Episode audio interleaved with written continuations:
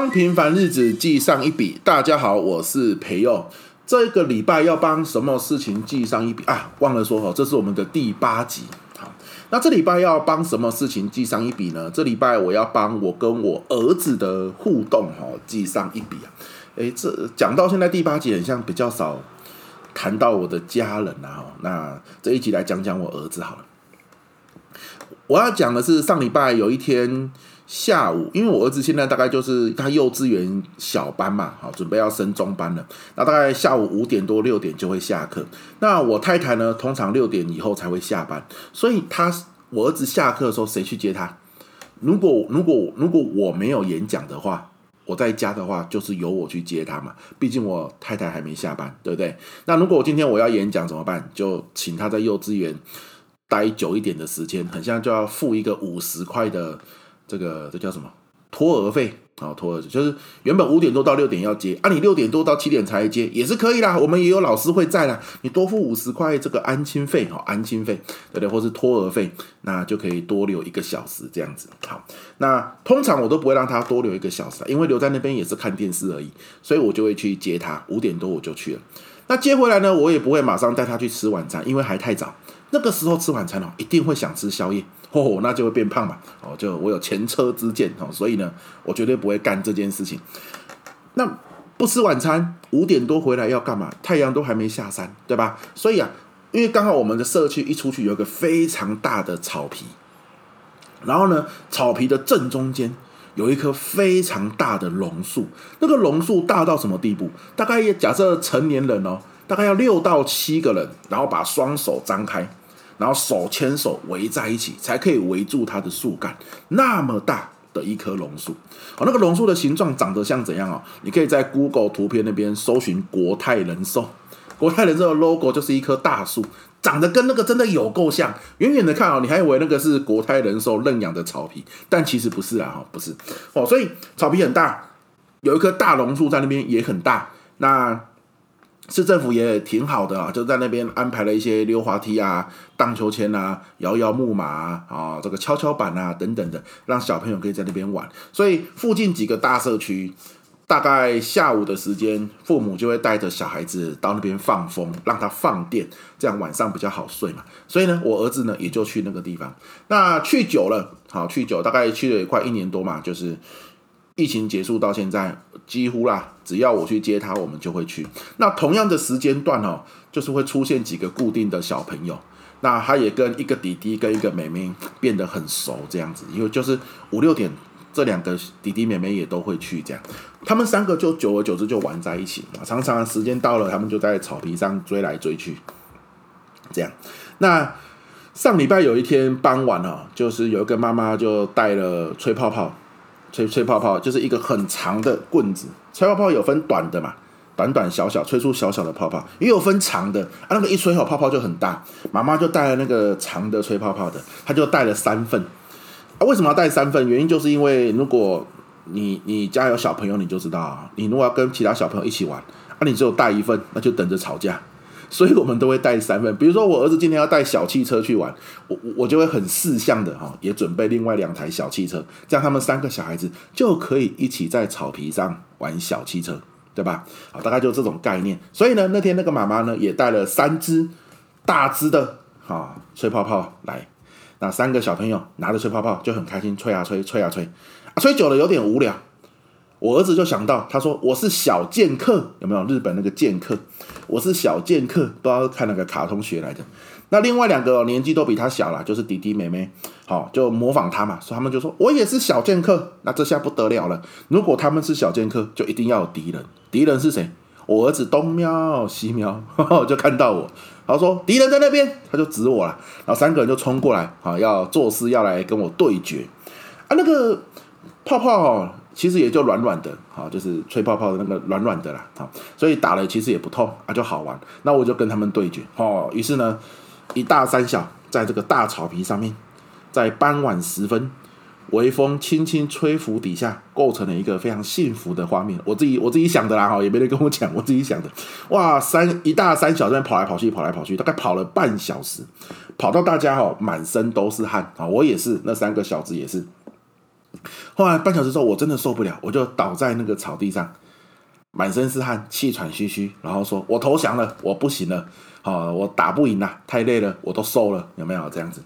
那我倒下来休息一下之后呢，我就往榕树那边看过去，我就看到好多爸爸妈妈哈，还坐在那个位置，还在用他们的电脑，有些人把电脑拿出来，然后有些人用手机。好，在啪啦啪啦啪啦啪处理事情。那因为那个榕树真的太大了，所以它底下是有放那个长长条的椅子，放好几个，大家可以在榕树下乘凉。这样，我那那个榕树真的是不错。有些时候我中午哈，比如说我在家里面做 PPT 啊，做到心情很阿杂、很烦闷的时候，哎，我就会跑到那个大草皮，然后坐在那个榕树底下，哇，那草皮边缘刚好就是一排榕树，不，一排椰子树。风一吹，椰子树那个树叶在那边飘逸，搞得像在夏威夷一样啊！背景就是蓝天白云哦，看个三十分钟其实很舒压，所以我常常去那边。那傍晚的时候呢，爸爸妈妈也是刚下班嘛，带小朋友来放电。那他们可能公事还没有处理完，所以小朋友在玩他们的，那爸爸妈妈就坐在那边处理公事。很多人呢都是拿着手机或用着电脑哈，然后有人可能在讲电话，有人可能在回来，有人可能在打 Word 或 PPT 这样子哈，然后小朋友在那边玩，哇，真的是很辛苦啦！现在这种上班族，真叫不简单呐，不容易。那我也我也不会觉得说，哎呀，他们怎么带小孩子来了，然后自己反而没有跟小朋友一起玩，那这样子哪有陪到小朋友？我也不会这样想，为什么？因为我常常哦，也是坐在榕树下忙的那个父母。对吧？有些时候我把儿子带过去，诶，刚好有赖传过来说，老师你那 PPT 要改一下，老师你那个提案的简报内容要修一下。我也是坐在榕树下忙，好，但但是这一年，好，就是今年啊，大概在大概快要一年的时间了，就大概从去年到现在快一年的时间了。我尽量哦，都只要跟儿子哦在一起，我就尽量把时间花在他身上。一来他也长大了，他现在会。会说话嘛，对不对？已经不是小野兽了，好，你就可以跟他有一些聊天互动，他已经会记得你跟他一起玩，好，所以我就想说，那就要陪他一起玩比较好。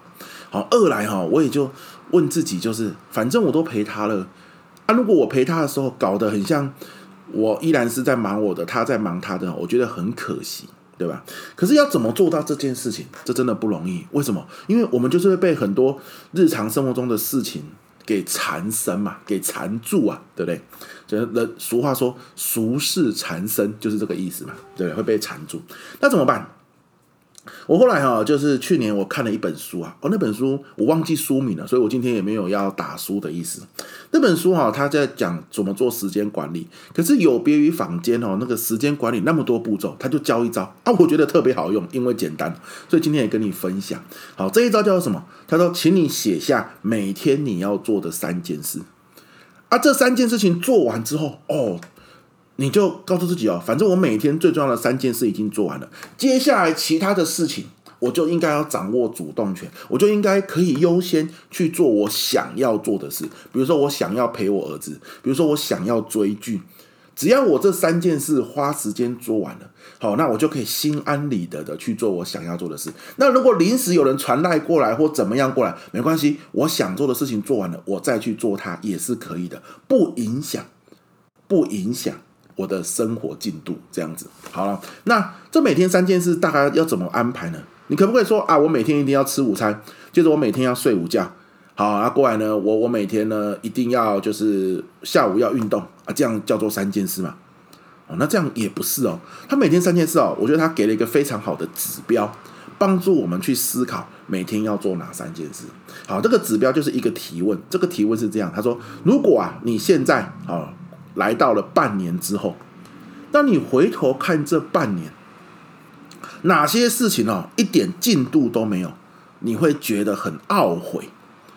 好，就是你回头看这半年哦，什么事情动都没动，你会觉得对自己很懊悔，对自己很失望。好，那你你既然这个会对自己很失望，你就每天做一点，每天做一点。半年之后，你发现这些事情有进度，那你就不会对自己失望嘛？诶。很有道理，对不对哈？那所以这叫什么？从长时间呐，也可以叫以终为始，也可以说定定长时间的目标，不是什么每天要吃午餐这一种，每天一定要呃回来这一种，不是啊，不是这一种。好了，那所以我就问自己啊，我那个时候看完这个概念之后，我就问自己，如果我来到半年之后，我回头看，什么事情呢，一点进度都没有，我会很责怪自己，或是很就是对自己很失望哦。那第一个就是，如果半年后我的新书，因为我现在在着手写我第三本书嘛，我的新书哈，如果一点进度都没有，我一定会很懊悔，我一定会很责怪自己怎么那么不不认真。好，假设这样，那所以哦，我现在每天的第一件事情就是要写书，我，这每天的第一件事哦。好，那如果我又来到半年之后，我回头看这半年什么进度都没有，我会很责怪自己。来。我如果我都没有看书，假假设我今天跟半年后我看书的量是一样的，都没有多看什么书，我一定会很责怪我自己。为什么？因为我是讲师嘛，讲师不看书，你拿什么东西教别人？对不对？这个世界的变化非常的快速啊，所以我们自己啊也要透过阅读，好，这种最简单的方法来让自己日新月异嘛，对不对？好，所以每天要看书，好，这第二件事情。好了，那如果我来到半年后。我如果回头看这半年，什么东西一点进展都没有，我会很责怪自己的。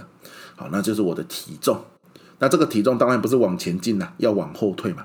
如果半年后我发现我的体重还维持在这个体重，我会一定会很责怪自己，怎么那么没有的，那么没有叫什么上进心还是责任心，对不对？哈，体重都没有降下来。所以呢，第三件事情，每天要运动。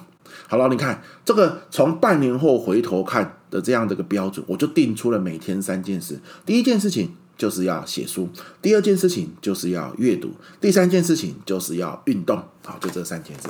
那书上就说了，这是你这半年来以长时间目标来看最重要的三件事。啊，这三件事，你如果每天花时间做完了，你每天要花时间去做，再忙你都要花时间去做。但是呢，做完了之后。其他的时间就是你可以主动规划的，就是你自己的，你也可以去做你想要做的事情，也不会觉得心虚或者是愧疚。比如说，你可以追剧，追到一个呃天荒地老也没关系。为什么？因为你每天三件事已经做好了。人生要过得开心一点嘛，怎怎么会连自己想要做的事情都不能做？那这样子也太惨了，对不对？可是哦，又不能只顾着做自己想要做的事情，然后半年之后你发现，天哪！太颓废了，然后对自己很后悔啊，这样也太极端了。所以中庸之道就是每天做三件事，这个做好，你做你想要做的事情，做的给他心安理得。所以哦，我现在下午陪我儿子玩哦，都是玩的心安理得。你看啊，我都怎么样？我是每天早上很早起床，我儿子还在睡觉，跟你分享一下我的一天啊，大概都长这样。我儿子哈还没起床的时候，我大概六点或六点半就起床，然后六点半呢，我会阅读。到七点，有些时候读到七点读得意犹未尽，我就继续读到七点半，然后我就在我的 Facebook 上面分享一个今日晨读心得。你看，假设你有是你是我 Facebook 的朋友，你都会看到这个东西嘛？因为我每天一定要阅读啊，对吧？好，那第二件事情要写书嘛，对不对？所以这个时候我儿子差不多要起床了，诶，起床之后呢，我就跟他一起聊聊天啊。有些时候他要吃个早餐，因为现在幼稚园都有提供早餐啊，所以。不一定会吃早餐，但有时候他一起来肚子有点饿了，就用个牛奶麦片，那就吃一下。那我我太太就会去上班的时候顺便接他去上课。那这时候我在房间里面如果没有演讲邀约，我就赶快写书，所以第二件事情就完成了。那下午呢，去接他之前，我就会运动，在家自己慢跑。有有一个运动，我不知道你有没有听过，叫做超慢跑。我觉得效果还不错，好，你可以查查看。它最大的好处就是你不一定要到外面去跑，你在家里面就可以跑，所以很省时间。好，超慢跑，那这三件事就完成。然后呢，去接我儿子下课，是不是来到大草皮之后，我就可以心安理得的跟他们一起玩？有什么传赖来啊，传没有来啊，那没关系啦。等我跟他运动完哈，然后呢，晚上时间再来回，吃完晚餐，他在看电视的时候，我再来回这些东西也都来得及嘛。人生哦，没有那么急迫啦，什么东西都要马上回，哇，你的时间会被切得很零碎。但是也不能什么东西都不做，这样子你会发现，半年之后你会对自己很懊悔。所以哦，每天重要的三件事，这个是我这半年来行之。也算有年，然后就是快要一年了。但我发现真的生活品质变得很不错。为什么？你做你想要做的事情的时候，很心安理得。这一年多来，大概是我追这个 Netflix 的剧哦，追的最开心的时候啊。反正晚上我该做的事情做完了，我晚上呢，比如说现在我在录 Podcast，对不对？也，就是我我有时间我就来录。啊，反而我你看，我还多了这个录 Podcast 的时间。那以前呢？要录 podcast 就觉得这是最重要的事吗？我是不是还有什么事情没有做？哎呀，我到底要做什么事情？好多重要的事情在手上，到底要做哪一个？到最后呢，心情一烦闷，什么事都没有做。所以先把每天要做的最重要的三件事定出来，其他的就做你想做的。好，像我觉得录 podcast 很重要，诶，我就录啊。啊，我我觉得现在哪一本书特别好看，我就看。像这一年多来哈。我真的又开始看了很多很多的小说。以前呢，要看小说的时候，哎呀，是不是有其他更重要的书书要看呐、啊？可是现在我每天早上就已经把那个看书的事情做完了嘛。啊，以前要看这个小说的时候，是不是还有其他重要的事情要做啊？现在我就告诉我自己，反正每天三件事我已经做好了。好，那接下来就是可以做我想要做的事。哎，就把小说很心安理得的打开来看《冰与火之歌》。说要看，说要看了，好几年都没有看了。就这一年，我真的一路追，追到现在已经第五部了。好，真的一路追过来，就是很心安理得的享受。那是因为我把每天最重要的事情都做完了。好，所以跟大家分享，今天就是记上一笔哦，就是跟大家分享我这一年多来的时间管理的方法。那这个方法哦，有没有失败的时候？有没有挚爱难行的时候？有，有一种状况，我我之前有遇过，就是什么？你把你每天三件事哦定得太难了啦！什么叫太难？就是做这件事情哦要花很多时间做啊！你要知道，这就是一个什么？这是一个细水长流的时间管理法。你要他要讲的什么？你要持续做半年，而不是一天要做很多，然后做到哈你会怕有没有？有些时候你去操场跑步啊，我我我不管了，我一跑就要跑十圈呐，跑到你会怕有没有？第八圈、第七圈。累得要死，可是你还是撑着把它跑完了。那隔天呢？隔天你想我要不要去跑步？你一想到又要去跑十圈，你就想到昨天跑到第七圈、第八圈那个累得要命的样子，你就会告诉自己算了啦，反正昨天才跑过嘛，不跑了。但如果你今天去跑操场，就是跑三圈，舒舒服服跑三圈，隔天当你想要继续去跑步的时候，你会去吗？会啊，为什么啊？就蛮舒服的嘛，也没有搞得这样子半死不活，对吧？好，所以要简单轻松，重点是持续做半年，而不是一天做很多，然后呢，隔天要做的时候想到就怕，最后就放弃，对吧？持续才是关键。所以啊，像我，我你看嘛，我说我第一件事情是写书嘛，我这个写书我就给他规定，每天写一千字。好，比如说我现在像今天啊，今天我的字数是一万六千四百五十字，明天呢，明天就是一万七千四百五十字，写到一万七千四百五十字就可以了。但那个时候如果刚好文思泉涌呢，就继续往前面写嘛。比如说假设写到一万八千字好了，那明天就变成什么？一万九千字，反正就是每天都是一千字啊，写多是多。万一今天哦没有什么想法呢，没关系，硬写。杂乱无章的写都没关系，就是先给他写到一千字，回头再改就好，回头再调整就好，对吧？哈，那看书每天看三十分钟，运动每天运动三十分钟，好，就是在自己可以接受的范围。你不要小看每天看书三十分钟呢，为什么？因为你这样子每天看半年，你知道可以看多少本书吗？好，我试过了嘛，我每天这样子看三十分钟啊。看半年大概可以看掉快二十本的书，就每天三十分钟哦，二十本。好啊，我看书我也不是什么跳着看，我就是比较喜欢一页一页享受那些书。好，二十本呃，跟技巧类、商管类有关的书，比较硬的书，诶，这样子也看了二十本啊，也不错啊，对不对啊？所以重点呢，为什么会？这个每天三件事哦，会会放弃，就是因为你把每件事情都定太难了啊！每天我一定要看完一本书，要求哦。你今天就算被你看完一本书啦，你隔天又要再看第二本书的时候，你就觉得好累哦。我昨天好不容易看完一本书，我觉得看得头昏脑胀，今天还要再看一本，我又要再体验那个头昏脑胀的感觉吗？太痛苦了吧！算了啦，今天休息一下，有没有？结束了。每天要运动九十分钟。啊，昨天哦运动到七十分钟的时候，我就已经快不行了，好不容易撑完九十呢，今天又要九十哦，啊，算了啦，放弃好了。你看，每天一万字，一万字诶。昨天呢、哦、写到五千字就不知道他写什么，乱写一通了。今天还要再写一万字，又要去感受昨天那种不知道写什么的痛苦，算了，放弃好了。通常都是这样子放弃的。所以那个任务啊、哦，不要太难，重点是可以持续做，还有进度啊，这个才是关键。好啊，今天讲这个啊，讲的比较久一点了，所以今天主要记上一笔哦，就是要跟大家分享。我上礼拜跟儿子下课在草地上玩，然后看到一群爸爸妈妈，好就好像看到一年多前的我一样，好坐在榕树下忙着自己的事情。反而他原本哦，你看会带小孩子去这个草地上放风的父母，多或多或少啦，其实也都希望可以有跟小孩子一起互动的时间嘛。可是哦，都被很多这个生活的琐事给缠住，搞到最后。还是小孩玩小孩的，自己玩自己的，那这个其实有点可惜。所以用每天三件事这样子的方法，其实蛮好的。好，你就做完你重要的事情之后，接着每天你就可以先问，先告诉自己，我先做我想要的事，其他的事情没关系。等我想要的事情做完，我再来花时间做。反正我重要事情都做完了，接下来时间的主导权应该在我身上。好，这样子的一个概念跟大家分享，好不好？那你今天听到这边，也欢迎你哈到我们的 Facebook 粉丝团，它的名字跟我 Podcast 的节目的名字是一样的，就叫做记上一笔。